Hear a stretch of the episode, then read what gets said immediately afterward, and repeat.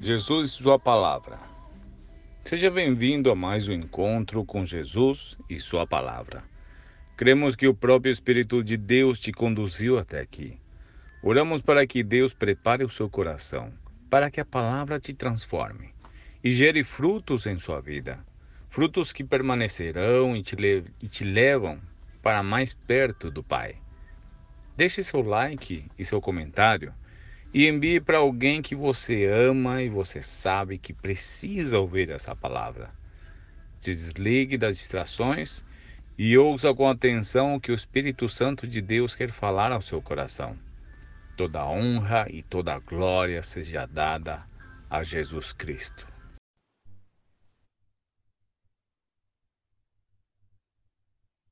Sem luta não há vitória. Antes de qualquer coisa, aqui estamos, Senhor, pela Sua glória, com a certeza que a Sua presença está sobre nós, nos quebrantando diante do Teu altar, sendo tocados pelo Seu Espírito Santo e pela Sua unção. Estamos dispostos a receber o Seu toque para que Sua palavra possa nos vivificar. Abra as comportas do céu e que os céus se mantenham abertos e que haja derramamento da Assunção sobre as nossas vidas. Cumpra os teus desígnios, cumpra os teus propósitos em nós. Tu és santo, tu és amor, tu és juízo, tu és misericórdia, tu és um Deus vivo e todo-poderoso. Bom, em nossas vidas passamos por muitas lutas, umas vezes avançando, atacando com nossas espadas nas mãos, fazendo com que o inimigo retroceda, e em outros momentos, usando nossos escudos e nos protegendo. Mas de fato, em cada tipo de batalha podemos ver nitidamente a presença do nosso Deus. Sempre quando Deus nos leva a extremos, vemos muitos milagres acontecendo na verdade, esta é a forma divina de como Deus nos eleva a novos níveis de fé com Ele. Quando olhamos para a história do povo de Deus, vimos que haviam muitas batalhas, mas eles não venciam todas as batalhas, e isto traz uma lição para nós. Umas vezes eles foram vitoriosos, mas outras eles sofriam grandes derrotas, mas nunca foram derrotados por meio de uma perda. Ao contrário, mesmo com derrotas, cresceram e certamente ganharam ainda mais à frente.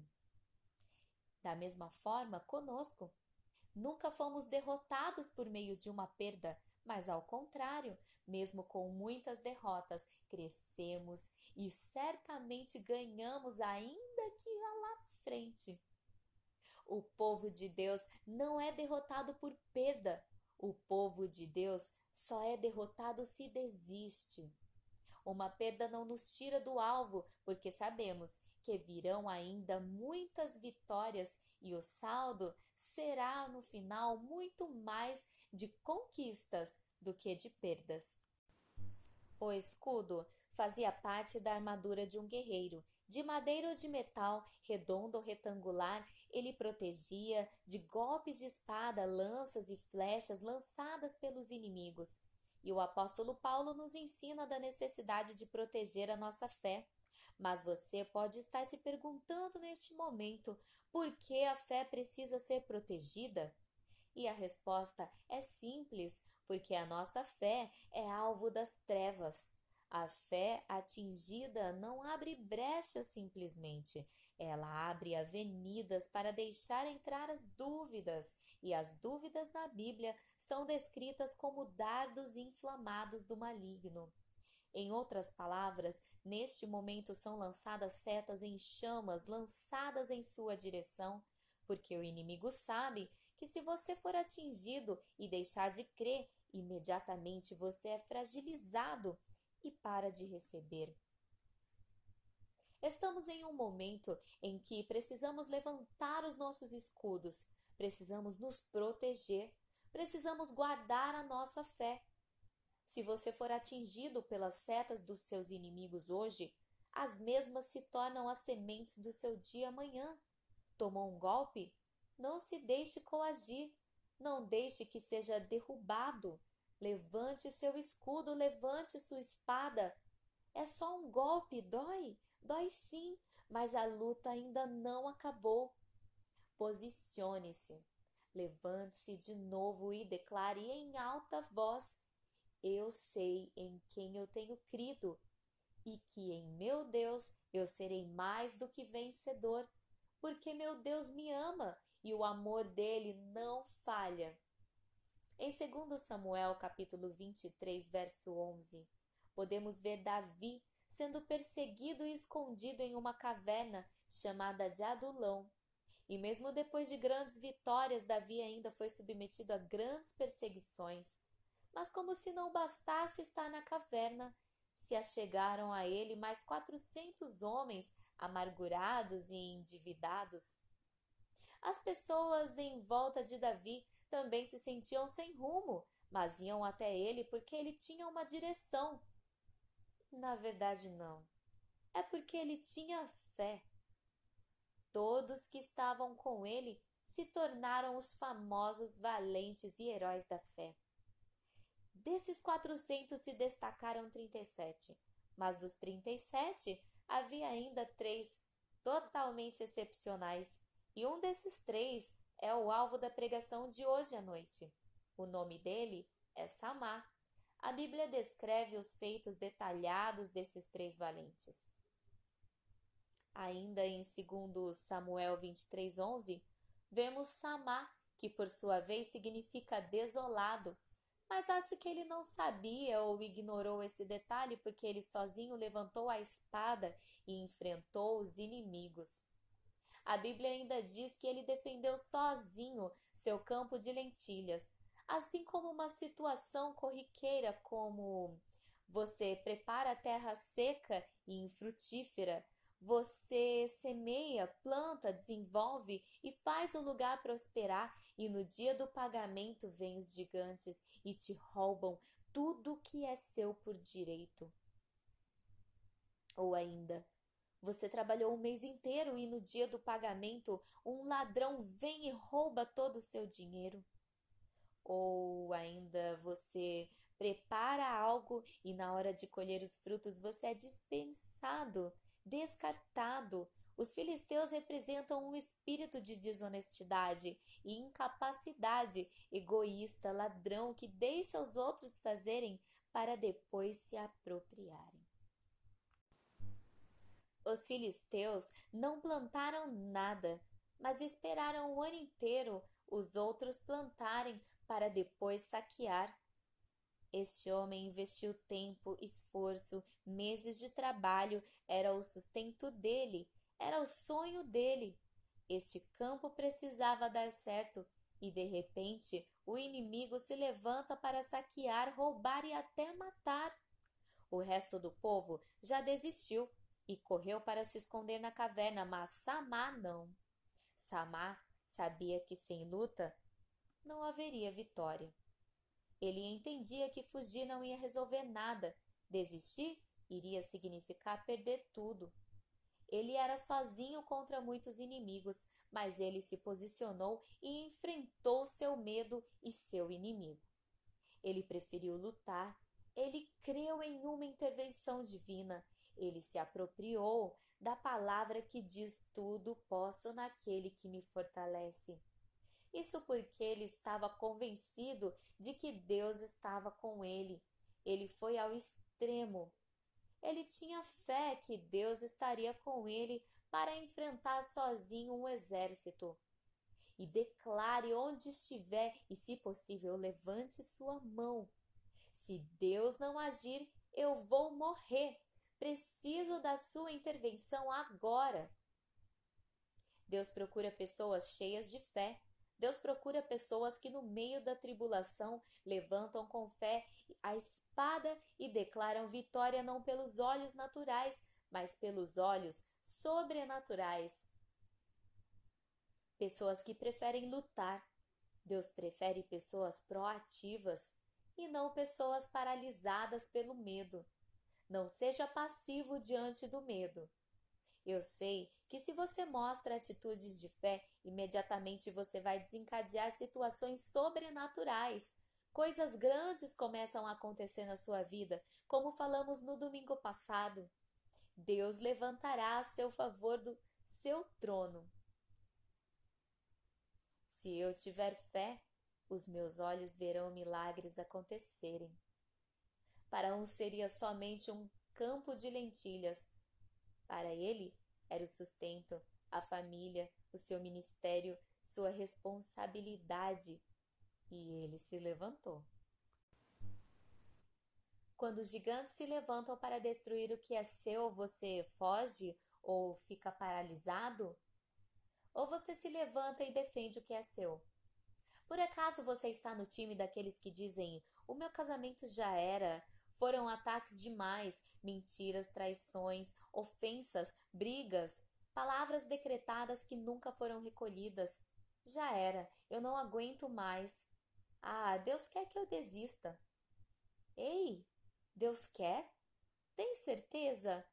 Ou será que você não está usando as armas que Deus te disponibilizou? Oração, jejum, santidade e louvor a Deus com atitudes dignas a Ele em todas as coisas. Samar era um dos valentes de Davi da Bíblia. Se ele tivesse se entregado, o nome dele não seria nem mencionado. Valente vem do grego e quer dizer homem com valor. Você precisa se posicionar e declarar: Eu sou um vencedor em Cristo, sou filho e não sou servo. Fui feito como cabeça e não como cauda. Posso até perder uma luta, mas não vou perder a batalha. A minha fé e a confiança em meu Deus são maiores do que os meus inimigos. Eu creio em um Deus grande que faz coisas maiores ainda. Saiba que o seu inimigo sempre vai usar duas armas: o medo e as feridas. Onde há medo, há paralisia, a dúvida, a opressão. Onde há ferida, há acusação, coisas mal resolvidas, brechas para o inimigo invadir. Josué viu os milagres de Deus. Viu o mar se abrir, viu as pragas, viu os milagres no deserto. Teve um chamado de Deus bem claro, mas mesmo assim caiu no medo e ficou em dúvida se poderia ser um bom líder, se o povo iria aceitá-lo, se ele seria capaz e isso o corroeu por dentro. O medo faz isso, te apavora, te desanima, te espanta. Feridas na alma gritam: Ei, eu estou aqui, não me esquece. As feridas roubam o entusiasmo. Elas gritam e te lembram como dói. Não vai fazer de novo. Desta vez vai doer mais ainda. A sua alma ferida te enlouquece de pavor. Olha o grande profeta Elias. Fugiu para uma caverna e pediu para morrer. Com medo intimidado. O medo destrói seu potencial. Em 1 João 4,18, diz que o amor perfeito lança fora todo medo. Quando você entende o quanto Deus te ama, você nunca mais vai ter medo de nada. Como é difícil viver com medo, uma vida com freio de mão puxado. Se você ainda está com medo, é porque o seu amor ainda não foi aperfeiçoado, ainda está com feridas. Estamos em guerra e durante esta batalha você vai muitas vezes se sentir sozinho. Sabe por quê? O seu couro é que dói. Os outros não sentem a situação igual a você. É a sua perda. No entanto, se você é um com Deus, você é a maioria. Um com Deus, você vira a maioria. Se Deus encontrar alguém com a espada desembainhada, ele vem, pois agora são a maioria. Deus agiu e deu vitória sobrenaturalmente. Em 2 Reis 6,17, Deus mandou levantar um exército de anjos ao seu respeito. O medo anda junto com a incredulidade. Apocalipse 21:8 diz que os incrédulos e medrosos queimarão em um lago de fogo e enxofre. Sem fé é impossível agradar a Deus. Todo incrédulo é medroso e todo medroso é incrédulo. Você só vence o medo se confiar em Jesus.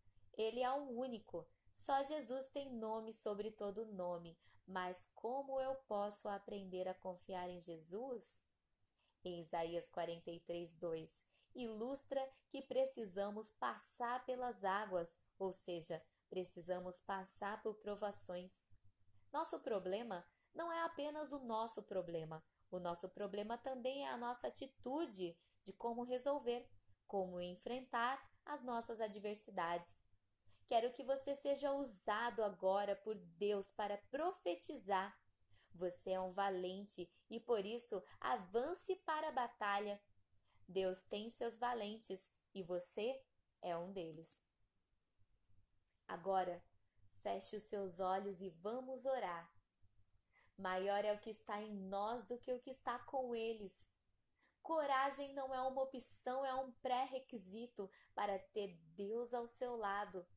Pois o contrário de coragem é o medo, e Deus não habita com incrédulos e pessoas medrosas. Agindo assim, você acaba negando a Jesus e negando a sua fé. Se você não dominar o medo, o medo dominará você. Quem é maior do que o seu Deus? Declare junto comigo: Eu sou filho, filho dos rei, do Rei dos Reis. Por que perdemos? Muitas vezes Deus quer tratar o nosso caráter. Algumas vezes por causa do nosso orgulho e outras por falta de santidade. Mas confiamos no Senhor e declaramos que a vitória é nossa que Satanás tire a mão da nossa família. Não tenho mais medo de você. É muito maior o Espírito Santo de Deus que habita em mim do que o que está no mundo. Não aceito mais as suas acusações. O sangue de Jesus já lavou todo o meu passado. Eu sou filho do Rei e eu escolhi o caminho da santidade ao lado do meu Pai. Aleluia.